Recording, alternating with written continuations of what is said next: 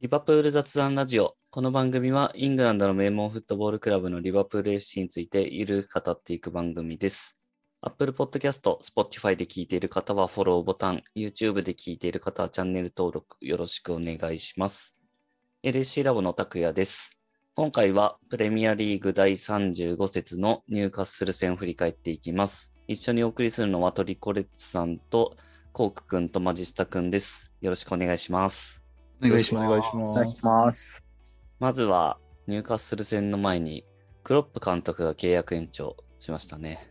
これは、皆さんめっちゃ嬉しいと思うんですけど、僕と伊達さんはちょっと嬉しすぎて、すごく 浮かれた回をこの前 やってましたけど。はい。皆さんどうですか？嬉しいですね。それはまあ嬉しくないプールのファンは、まあ、いないと思うんですけど、うんと。っても嬉しいです。ですよね。うん。よく心変わりしてくれたなって感じですね。本当うに。ん。延長しないって言ってましたからね、確か。そうなんですよね。うんまあ、個人的にちょっと思っていたことは、やっぱりドルトムントで強いチームを作り上げたのに、まあ、最終的な、まあ、別れ方、結末が、まあ、なんていうんですかね、円満だとは思うんですけど、クロップ自身が納得いくような形で去ることはできなかったと思うんですね。うん綺麗な形では。なので、まあ、リバプールでもいい状態で、まあ、終わりたいっていう気持ちが強かったから、まあ、2024年っていうことだったと思うんですけど、まあ、ドルトムントのようなことは、まあ、リバプールでは起きづらいって考えてくれたのかなっていうのが、個人的には大きいのかなと思いますね。その主力が、うん例えば同じリーグのバイエルンに引き抜かれてしまうとかっていうのが、もう今のリバプールではちょっと考えづらいので、うんうんそういうのがなく、まあ、今も強いし、これからより一層強くしていける自信がまだあるっていうふうに、まあ、思ってくれてる証なのかなっていうのが、個人的なこの延長で思ったところですね。なるほど。トリコさんどうですか？いや、そうですね。あの、素晴らしいことだと思いますし、まあでも、クロップって結構、だから早くやめんのかなって思ってたので、うん意外は意外でしたね。なんか、なんて言うんでしょう。それこそ、いい状態でやめたいとか、あとは、なんか、なんて言うんでしょうね。あの、サッカーは、フットボールは、人生の中の必要ないことで最も大事なことだ、みたいなことを彼自身言ってますけど、その生活というか、フットボールに全てを捧げるっていうのとはまたちょっと違う次元の喜びもあるよみたいな考え方を持ってる人だと思うので、うん。ああ結構長いことリバプールを指揮してくれるっていう気持ちになってくれたんだなっていうのはすごく嬉しいですし、まああとはやっぱりこの就任からもうそれこそだから10年以上の長期政権になるわけですよね。うんで、まあ、その間からも結構そのリバプールの戦術的な面って変わってきたりクロップ自身もあの、まあ、ヘッドコーチ変わったりしていろいろ新しいところ取り入れてってると思うのでまあペップと,、えー、とグアルディオラと、えー争いながらまた戦術がどんどんサッカーの戦戦術が進化していくっていうところは純粋にワクワクしますね。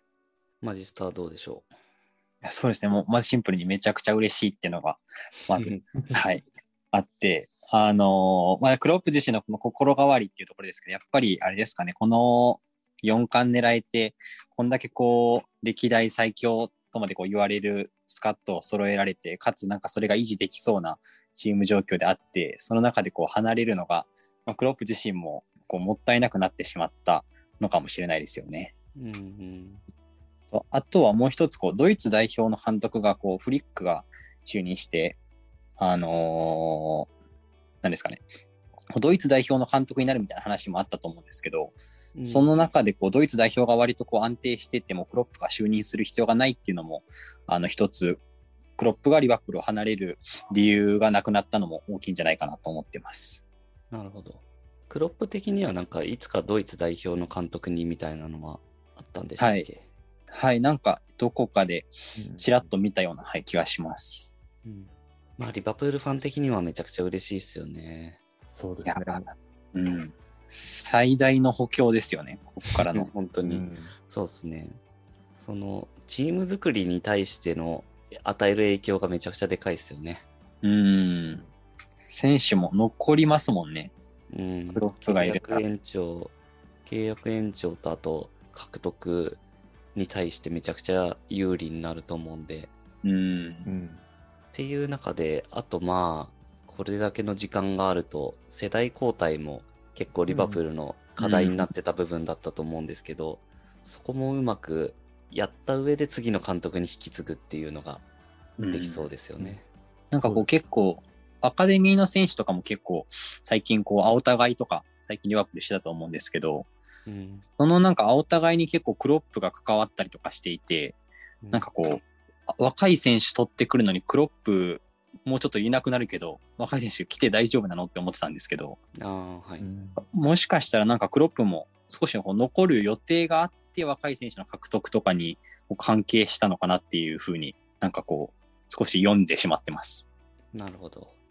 そうですね。まあ、もしくはそこのいい選手がいるんで、その子たちもトップチームで指導したいみたいな、そういう関係性なのかもしれないですね。えっとまあ何はともあれもクロップ延長がもう最高のニュースでしたね。うん。何はともあれね。はい。はい。ということで、えーまあそんな嬉しいニュースもありつつ、入荷する戦ですけど、まあ試合の日程的にはめちゃくちゃタイトというか、中2日のランチタイムキックオフなんで、で、アウェイと、まあ結構厳しい条件が揃ってましたけど、そんな感じだったんで、メンバーはだいぶ、おなんか思ったより入れ替えてきたなっていう印象でしたね。そうですね。なかなか入れ替えましたね。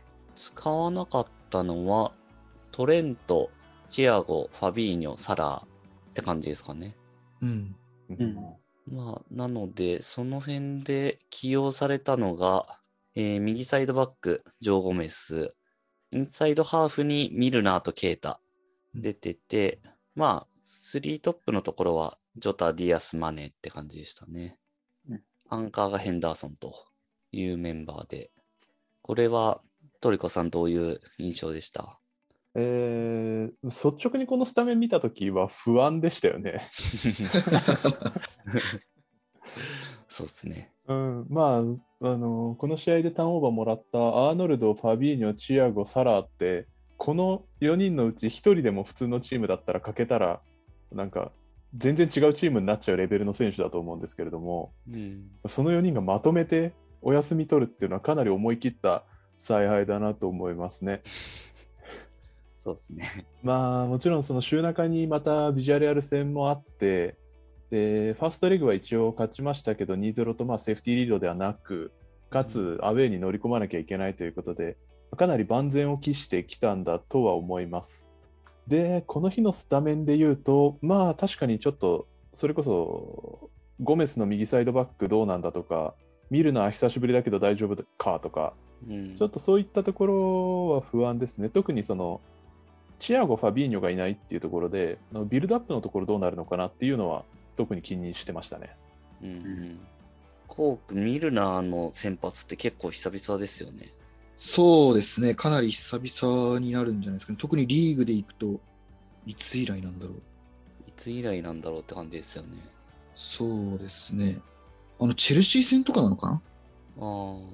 引き分けたチェルシー戦。だから年始？年始だっけあの試合？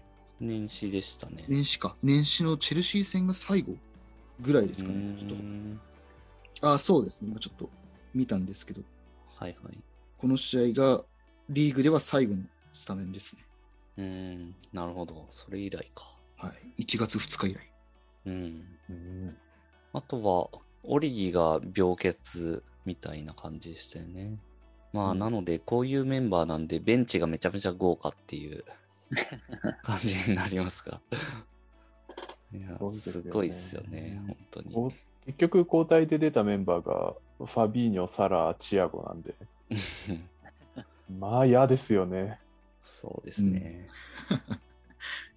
いや、本当にベンチに入るのも相当、相当だなっていう。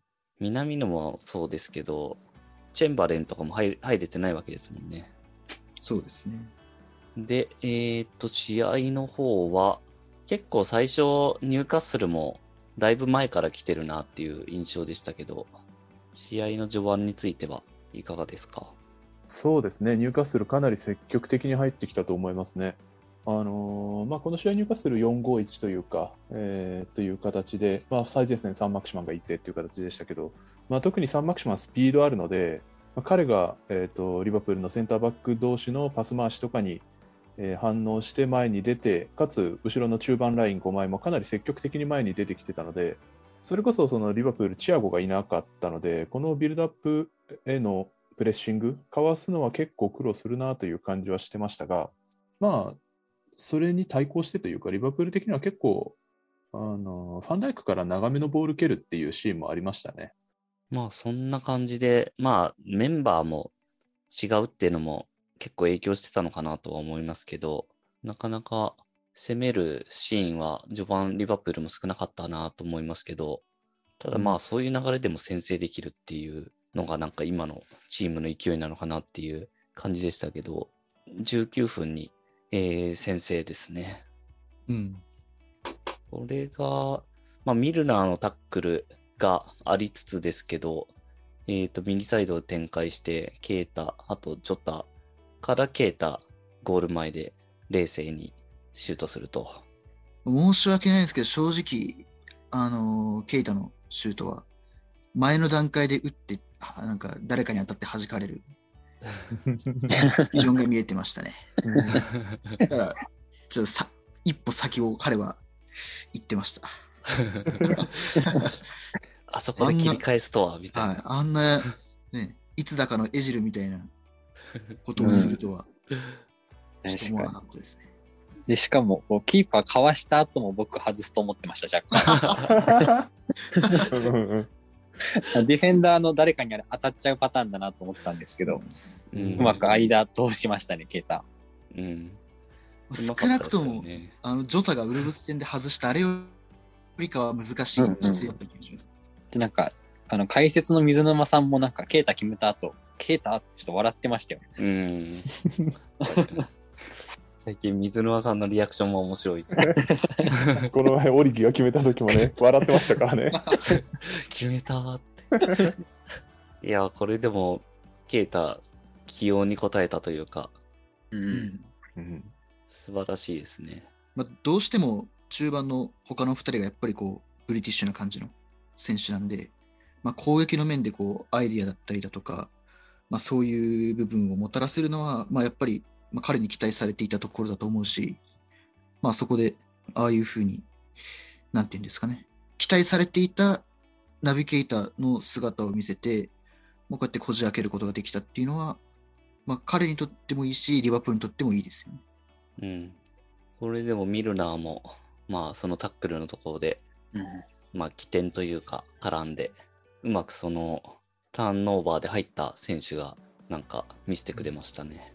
うんうんそしてそれこそ、こう、コークの言う、ブリティッシュな部分を見るのが見せてくれましたよね、あの部分で。うんうん。うんうんまあ、こういう試合で先制点取れたのは、だいぶでかかったですね。そうですね。やっぱりニューカッスルは、まあ、リバプールとの試合までに4連勝してて、まあもうポイント的に降格もないし、で、ホームなんで、別にそのドンビーって勝ち点1でも狙いに行くみたいなことする必要がなかったですよね。うん前に出て、まあ、どれだけリバプール相手にこう今自分たちがやれるのかみたいなところを、まあ、見せたかったところもあると思うので、結構こう元気に勢いよくうん。来てたので、まあ、なかなか難しかったですけど、まあでも、裏を返せば、引かれるチームを崩せるようになってきたとはいえども、まあ、やっぱりそういう部分で活躍を見せていたチアゴとか今日、まあ、控えに置いてたし、出てきてくれた方が良かったのかなとは結果的には思います。まあ、スコアがね、1-0なんで、思っていたよりは苦戦しちゃったけど、まあでも、ドン引かれるよりかは、今回のメンツだったら、こういう形の方が戦いやすかったかなと思います。うん。うん。前半の残りとかはなんか割とそんな感じですよね。ん前に出てきてくれるから結構リバプールもチャンスあったと思いますけど。なかなかニューカッスルのフォームが、まあ、いいんだなって思わせるような感じでしたね。うんそうですね。そうですね。あとはこの日はセント・ジェームズ・パークの雰囲気もやっぱりすごかったですね。うんうんまあ、いつも暑いスタジアムですけど、今日この日はなんか特になんかすごかった感じがしますね。うん、あの後押しが。はい。レフェリーもね、ちょっと影響を受けてましたよね。そうですね。前半気になったシーンありますかねあれですかね、あの、アルミロンがオフサイドだったけど決められたやつとかですかね。あーなんかこうアリソンが一回一対一止めたけど、うんうん。失点しちゃってでもオフサイドだったみたいなやつうん。とか、まあオフサイドで助かりましたけど、アリソンよく一本目止めましたよね、あれ。そう。あれはもう毎回毎回。うん。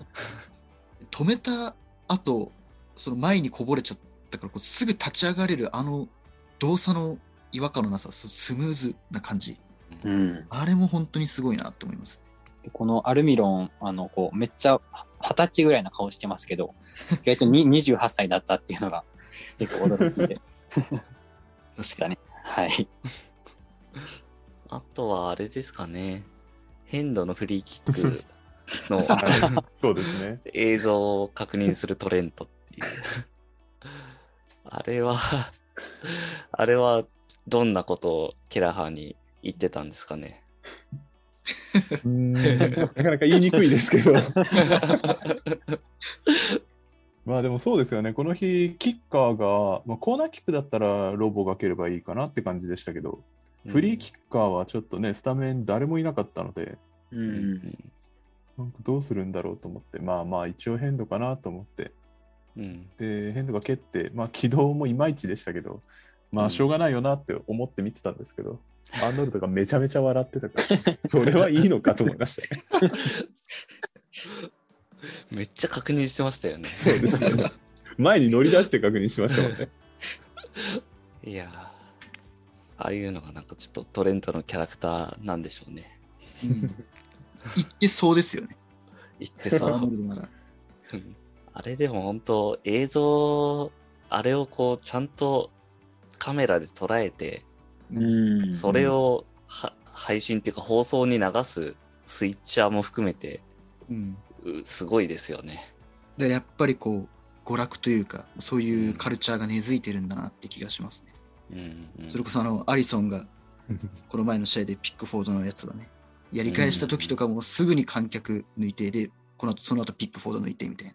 うんいいなって感じがします、プレミアリーグの好きなところですね。うん。いや本当にプロフェッショナルだなと思うんですよねその辺。うん。そのやってる人たちが。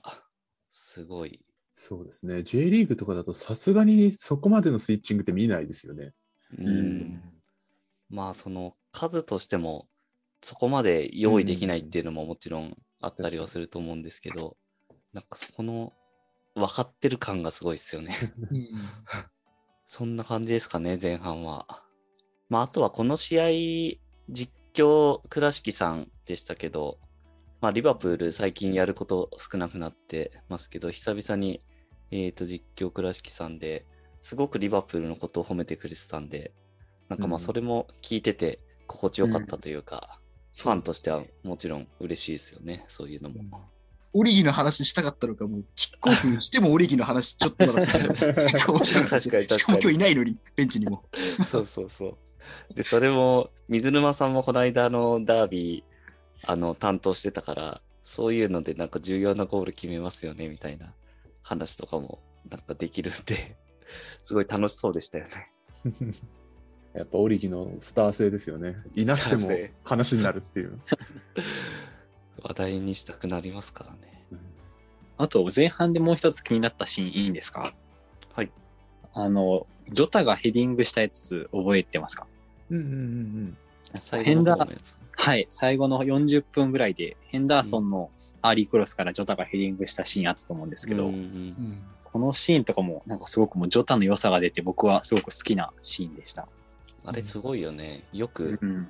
あの状況で、いや、そうですね。確かにジョタすごいなって思いましたね、うんあれ。首の振りがすごいですよね。うんそこそこ惜しいシュートになってましたもんね。うんうん。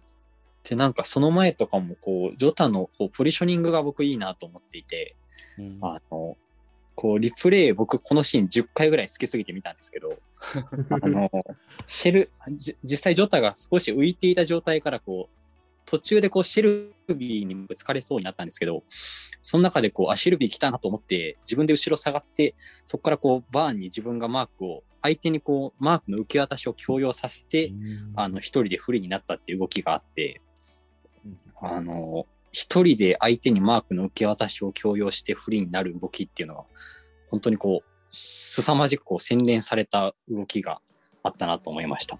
うん。確かにこれそうですねそのずっとボールが来るまで動き回ってますよねはい。でそれこそシェルビーが来たの察知してさステップバックしながら前に出るっていうのはすごくすごい動きですよねこれうん、なんかもう、なんだろう。完全にこのこの動きを自分のものにしている感じがありますよね。ううんそうですねなんかこう、これがこう、ジョタが、なんかあんまりこう、身長も大きくない中で、こう、ポジショニングだけでこう、ヘディングゴールをたくさん奪ってきた、なんか秘密なのかなっていう、あの、のが凝縮されたようなシーンだと思いましたね。なるほど。まあ、シュートもかなり惜しかったですね、これ。うん。本当ジョタならいつか頭、右足、左足でパーフェクトハットトリックしてくれるんじゃないかぐらい、どこでうんシュート打ってもすごいの打ってくるなって。思いますうんうんそうですね。ジョタもまあ若干なんか出場機会が減ったというか、ディアスの加入によってうん。うんって感じはありますけど、まあやっぱり出ると存在感があるっていうか。うん。特に今日なんかこう、まあ、最近こう、ポジションを奪われ始めてたのを感じてか、結構今回吠えてましたよね。あ、吠えてた、吠えてた。そう。あれ前半だっけ？そうですね、前半の終わりですね。ジョエリントンとのバトル。あれ、面白かったね。ケイタが止めに入って。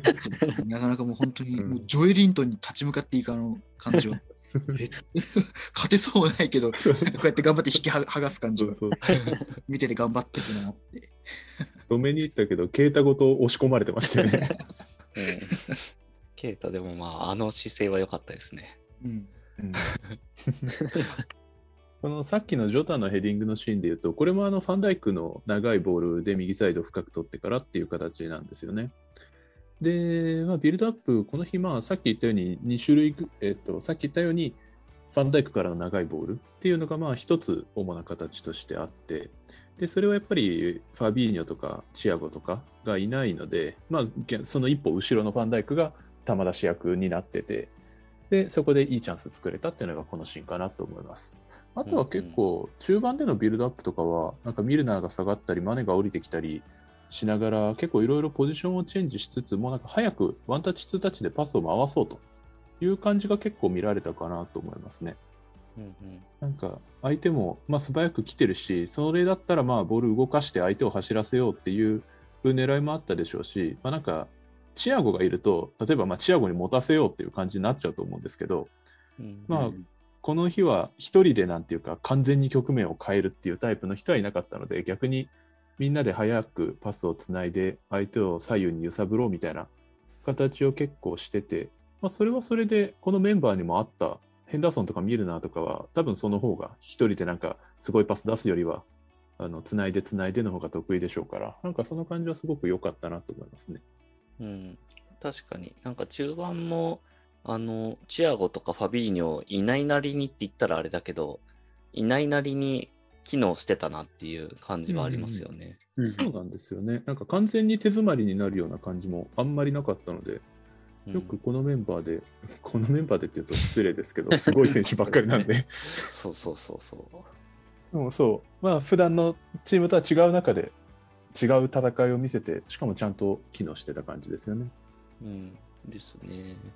で、まあ、後半に行くわけですけど、なんか後半に入ると、今言ってた、その、中盤のそのメンバーの頑張りみたいなのも、なんかちょっと怪しくなってきたなっていう感じが印象としてあったんですけど、うんうんなんかその辺って後半入って変わった部分とかってどうですか？そうですね。まあ、入荷する側がかなりさらにプレスの圧かけてきたなっていうのと、ちょっとミルナーの運動量落ちてきたかなっていう感じはしますね。うん。その辺ですかね。特にその前後半の最初15分ぐらいはもう完全に入荷するの時間でしたよね。そうですね。うん60分ぐらいまで本当にほぼリバプールのチャンスないみたいなうん、感じで、割と攻められて危ないシーンもあったな、みたいな感じでしたけど、まあ、ミルナーも頭でブロックして、ちょっと、あの、うん心配になるシーンもありましたよね。ありましたね。シェルビーかな？痛いです。彼の食らったら。うん。この日、シェルビーは多分アンカー気味に入ってたと思うんですけど、なんか前線というか、前の選手たちがすごい激しくプレスに行ってたので、シェルビーが全体のバランスを取ってて、なんかちょっと笑いました。あそういえばさっきその乱闘のシーンを見返したときに、こうシェルビーってなんか結構やんちゃなイメージがあるじゃないですか。どうしてもこのうんリバプールのにいた時その若い時のシェルビーとか、うんまあ、ニューカッスルにいた時も結構、まあ、悪道っぽい感じあるんですけど、なんかむしろジョエリントン止める側、なだめる側に入ってて、うん。なんかむしろなんか積極的に絡みに行きそうな感じ 印象があったのに、あ止める側に行くんだみたいな。ちょっと話戻っちゃうんですけど、思いましたね、そのシーン。大人になったな、みたいな。大人になった。まあそういう流れがありつつですけど、まあやっぱり選手交代で流れが変わった感じですかね。そうですね。の70分のうん変、えー、と選手交代はかなりかなり大きかったと思いますね。いくつか理由はあると思いますけど。そうですね。マネに変えてサラで、ヘンドに変えてファビーニョが出てきたとうんいうところで、まあ、ゴージャスな交代と本当にそうですね。いう感じでしたけど、まあこれで結構やっぱサラーが入ったってことで、ゴール前でのチャンスは増えましたよね。その後。うん、そう思います。あのーさっき中盤はそのすごい流動的に動いたり、まあ、パス細かくつないだりして、まあ、前半とかはよくボール回せてたと思うんですけど、逆にそのはい前線の選手が、そちょっと動きすぎて起点がないなみたいな感じはちょっと前半してたんですよ。う。うんで、それに対してサラが入ったことによって、サラはかなりその右サイド幅取ったところを、まあ、本来のポジションとして、えーそこにいるタイプの選手なので、で、彼に預けて、サラが相手ブロックして、そこから展開したみたいなシーンもいくつかあったと思うんですけど、まあ、それを逆に前線にはもう一個基準、一個基準点ができたっていうことで、攻めやすくなった感じはあるかなと思います。うんうんですね。うんあとはディアスを左に回せたことはかなり大きかったんじゃないですかね。はいはい。そうですね。それまでは右でしたもんね。ううんん、ディアス、右だとかなりなんか、どうプレーしたらいいのか迷ってた感じでしたね。確かに。ちょっと窮屈そうですよね。う。うん仕掛ける、ディアスが仕掛けるシーンで思い浮かぶのって、左ばっかりで右から仕掛けてるイメージがほぼほぼないっすね。うん。あんま記憶にないというか。そうですね。この試合の前半もドリブル仕掛けたシーンって、少なくともチャンスにつながったようなシーンはほとんどないですよね。うん。まあ、やっぱりディアスって、そのボール相手にさらしながら、相手が来たところで逆取って、かわして、えードリブル進むっていう感じの選手なので、あの右サイドだと右足でボール持つと、まあなんか相手から遠い側でボールを持っちゃうことになるので、なんかタイミングとかつかみにくいんでしょうね、多分ね。うん。だから本当は最初の、まあ、スタメン表を見たときに、マネが右に行くのかなと思ったんですけど、違かったんですよね。だから、はどういう意図があって、ディアスを右に置いたのか。マネ右でも遜色ないですから、左右で。なんで、まあ、どういう意図があったのかっていうのは、ちょっと最後まで分かんなかったんですけど、まあでも、ディアスが右できるんだったら、それはそれで大きいので、う。うんん。右でもできるようにさせるためみたいな感じに捉えてます。なるほど。あとは、まあ、3枚目がミルナーに変えてチアゴでしたね。ミルナーはまあ、交代で下がるときにかなり拍手されてましたけど、あれは入荷するサポーターからも拍手されてたんですかね。そうだと思いますね。ちょっと映像だとあんまりわかんなかったですけど、なんかあの拍手のボリュームっていうんですかね。まああの、中継で聞いてる限りなんであんまり実際のところどうかっていうのがわかんないですけど、なんとなくスタジアム全体からされてそうな感じは印象としてはありましたけどね。古巣だし、多分そんな嫌な出ていき方もしてないと思うんで、うん。そこまで詳しくないんですけど、なんか経緯なのかな。そうですね。まあなんかそうあってほしいなっていうシーンでしたけど、あれは。まああとは、ベンチに下がって試合もうちょっと時間経った後ですけど、あの、泣いてたシーンありましたよね、うんミルナーが。うんあれもかなり印象的なシーンでしたけど、どういうことですかね、あれは。あれ難しいですよね、めちゃくちゃ。うんうんミルナーは、リバプールの契約で言うと、今シーズンまででしたっけ？今シーズンまでです。はい。延長の噂出てましたよね、少し前に。そうですね。うん。でもまだ延長自体はしてないんですよね。そうですね。なるほど。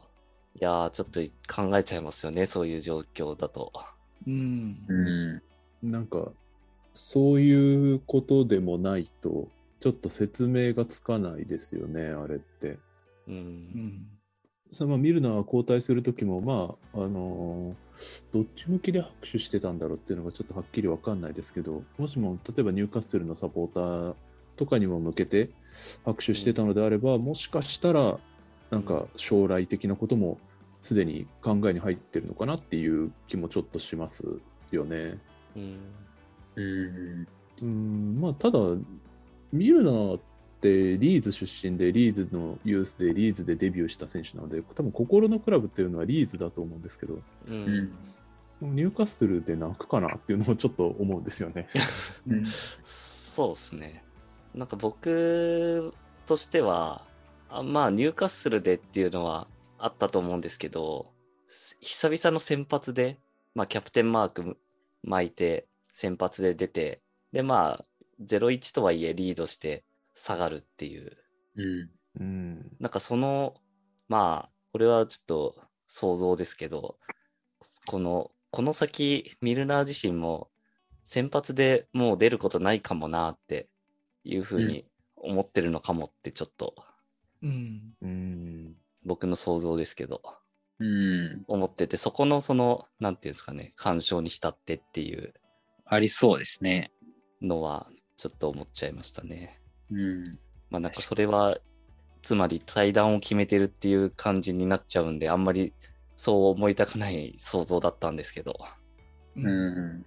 可能性としてこんなのもあるなと思ったんですけど、はいなんかこう、チームが、まあ、あと、まあ、プレミアリーグ全部勝たなきゃいけなくて、まあ、4冠に手が届きそうでって、こう、なんかこう、絶対負けられない中で、あまりこう、うん最近出てなかったミルナーが、この試合を戦って、なんかその、まあ、重圧も多分あったと思うんですよ。なんかう、ん俺が出て負けたらどうしようみたいなうん気持ちもあった中で、なんかその仕事をしっかりと、あの、完遂できて、ちゃんと貢献できたっていう泣きもあるのかなっていう想像です。なるほど。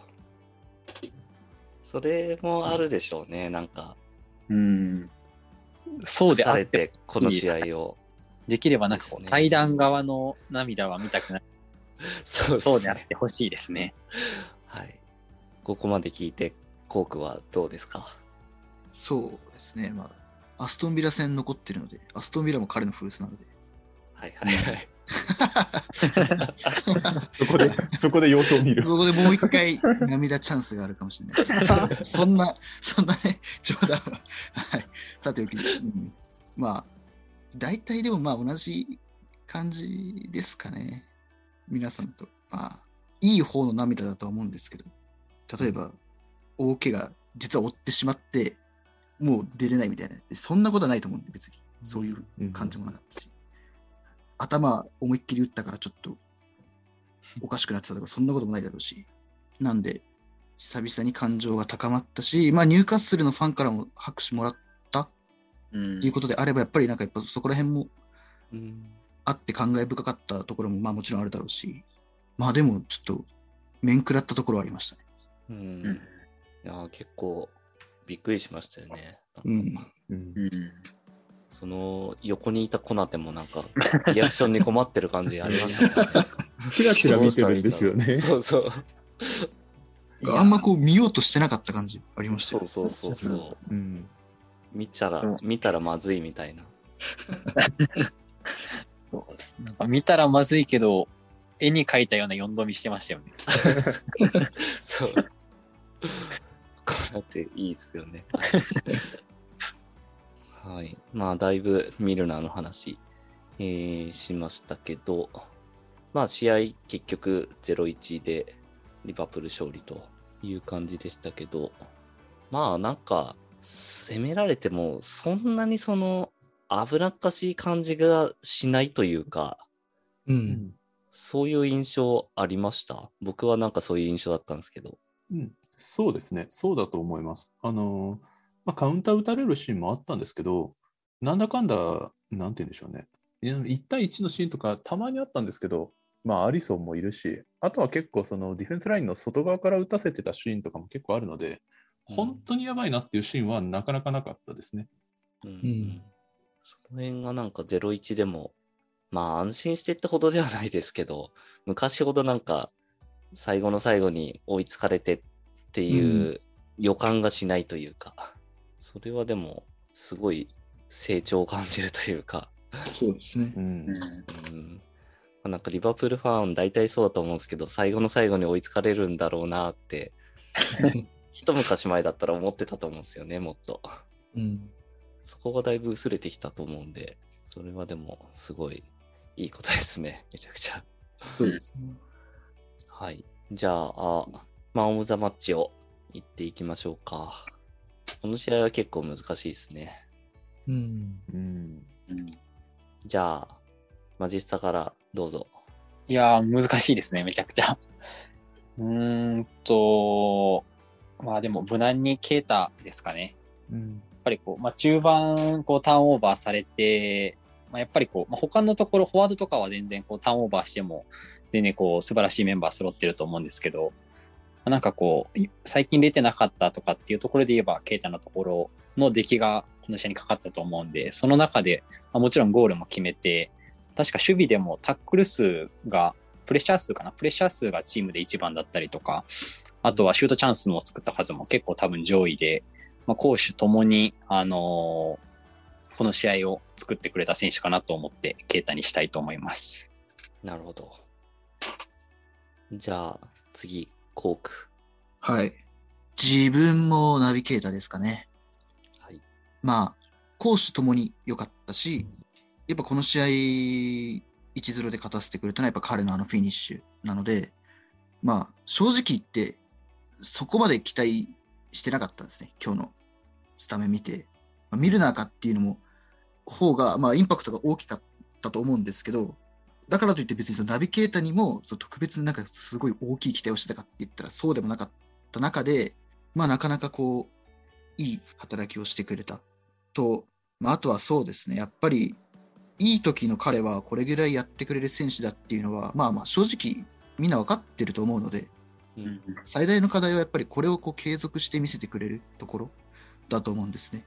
やっぱりこう残り最後走り切るにはやっぱりそういう、まあ、ナビゲーターみたいな完全な主力ではないけどこうやって出てくるときに、まあ、求められる働きをしっかりしてくれるっていうのは大切だと思うので、まあ、目指すものを勝ち取るために、まあ、残り最後走り切れるよう頼むっていうのもっていう気持ちも込めて、まあ、彼にしようかなって感じです。うん。いや、ケータ安定してくると、だいぶでかいですよね。この先、そのやりくりの部分で。めちゃくちゃでかいですね。本当に。確かに。なんかこう、前線は結構こう、3枚のうち、まあ、3枚にこう5枚の選手がいて、結構クロップもローテーションというか、こう戦術的な理由で選手をこうセレクトできるようになったと思うんですけど、うん。インサイドハーフのとこって今、ちょっとヘンドとまあチアゴが絶対的で、そこの変えてなるとちょっと悩む部分がありますもんね。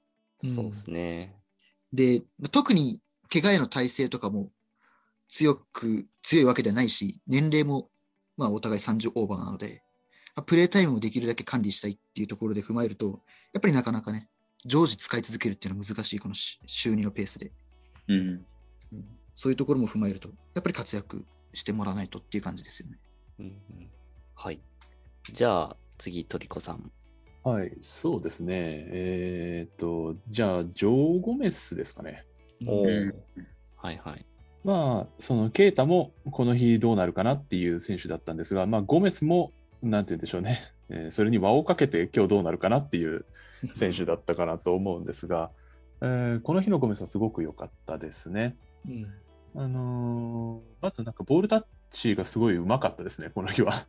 うん。うん。確かに。うん、なんか結構難しいボールをスパッとあのトラップして前向いたりとか、そういいうののフィーリングが多分すごく良かった日なんだと思いますし、あとまあ攻撃的なポジショニングも結構慣れてきたかなという感じで、あのスピードもあるので、攻め上がりのタイミングも勢いを持って入ってこれますし、で、結構なんか視野も広がってていいじゃんと思うシーンがたくさんありましたし、クロスの精度も良かったし、で守備時もまあまあ、あの高い位置取るんでね、裏狙われるシーンはありましたけど、あの頑張って戻ったりとか、っていうのもなかなか卒のない、穴のない仕事を全体的に素晴らしくやってたと思うので、まあ、ゴメスってそれこそその長い間試合出ないで試合出ると結構波があるというか、うんいい時悪い時ありますけど、今日はあの当たりのゴメスガチャだったかなっていう気がします。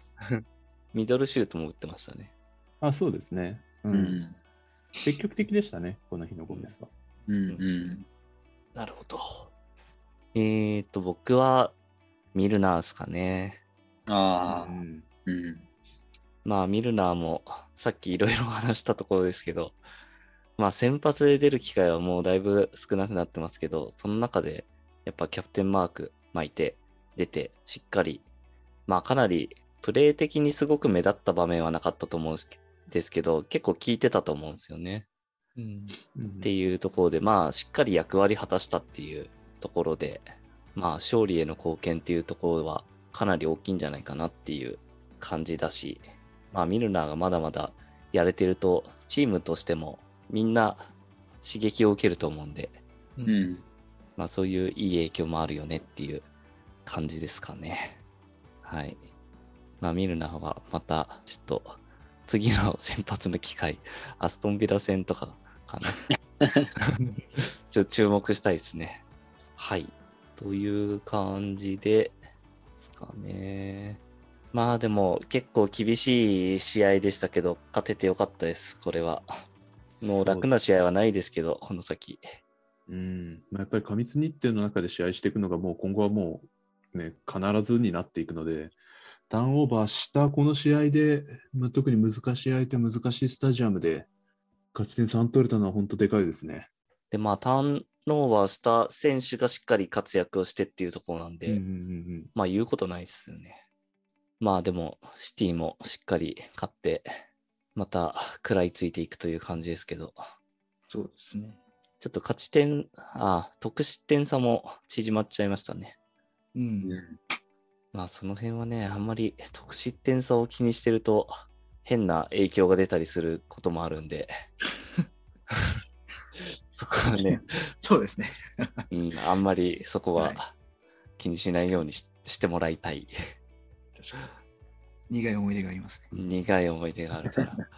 うん、まずは勝ち勝ち点3をしっかりですね。まあでもシティ負けないなっていうか勝ち点落とさないなってめちゃくちゃリバプールファン的には思うと思うんですけど、多分シティ側もめっちゃ思ってると思うんですよね。リバプール絶対落とさないだろうなって。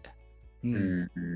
だから、まあプレッシャーはすごいあると思うんで、まあうまくどっかでって感じですね。そうですね。まあ大抵こういうのって、まあ、リバプールの方がなんか先に試合やって、うんうんあの、勝って、一回抜くけど、その後うん次の日とか、その次の後のゲームで、シティが結局勝ってまた抜かれるっていう、なんか、そういうの繰り返してますけど、まあでも、後からやる方が、PK とかもそうですけど、うん。後からやる方が結構そのプレッシャー大きかったりするので、まあ最終節までもつれ込んだら同じタイミングですけど、うん。まあ本当に勝つだけですよね、こっちは。そうですね。いやー、ウエストハムとかな、頑張ってほしいですね。いやー、ウェストハムね、どうですかね。ウエストハムでも、ヨーロッパリーグはい。うん。次第でどうかって感じだったりしますかね、これって。そうだと思いますね。ヨーロッパリーグ。まあでもまあ、決勝はいつでしたっけ？5月19。5月19ってなってます。うんじゃああ、じゃあシティ戦の後です5ね。月19ですねちょ。っと違ったわ。はいシティ戦の後なんで、シティ戦、ヨーロッパリーグ決勝を見据えて、がっつり落とすかもしれないです。いや、そうっぽいですよね、その日程だと。4日前っていうか3日前？そっか、ヨーロッパリーグは、リーグが終わった後じゃないんだ。これだから、まあ完全にリバプール目線の話で、ウエストハムには申し訳ない話になっちゃいますけど、決勝進出ししない方がありがたいですね。まあ、うん。まあ、そうですよね。負けた相手もウエストハムなんでいっぱいがリバプール。うん。ちょっと、ウエストハムを恨むシーズンになっちゃうかもしれないです。うんそうですね。まあちょっとか勝てなかったリバプールが悪いんですけど、そう前半戦に。ですね。まちょっともう一つ頼むっていうことで。頼むって感じですね。はいなかなあとはニューカッスルとウルブスとアストンビラか。対戦相手。どこももう降格とは無縁みたいな感じのとこですうね。ん。うん。いやー、なかなか試合数少なくなってくると、ちょっと焦りがそうですね。それこそシティこの3試合3-0、5-1、4-0なんで、本当一時期のリバプールみたいな勝ち方確かに。できて、うんいすごいですね。よく CL あんな試合やって、や、本当ですよね。アトレティコとかレアル・マドリーダーズなんで。いやー、すごいさすが、さすがだなってうん、感じですけど、まあ、いつどうなるかわかんないですからね。うんそうですね。クリスタルパレスに0-0で勝ち点落とした時みたいに、うん。急にポロッと来てくれっていうところだし。うん。まあでもリバプールが勝ち続けてれば最終節まで勝ち点1の差でいけるわけなんで、うん、まあリバプールとしてはもうそれしかないですからね。そうですね。あとはもうジェラードとコーチーニを頼むっていう。うん、うん。はいそれこそ今回、こうリバプールがニューカッスルに苦しめられたんで、次のシティのリーグ戦がニューカッスルですもんね。うんそうですね。うんちょっと期待はしちゃいますね。結構ニューカッスル良かったですもんね。確かに。うん。で、今回こう、リバプール戦でジョエリントンが1枚イエローをもらってて、確か終盤にもイエローもらえそうになってレッドになりかけたんですけど、うん。ジョエリントンレッドになってたらシティ戦出れなかったんで、退場しなくてよかったなっていう、退場を願わないパターンもあるんだなって思いましたね。はい。そんな感じですかね。もうシーズン終盤ですね、いよいよ。5月だから。うん。いや、最高の1ヶ月が始まりますね。うん。うん。ですね。はい。まあ、引き続き応援していきましょうということで、今回は、えー、0-1で勝利したニューカッスル戦の振り返りをしましたという回です。感想などはぜひツイートしてもらえると嬉しいです。この番組はリバプールを日本一応援するのが楽しい欧州サッカークラブにというミッションで運営している LAC ラボがお送りしました。それではまた次回。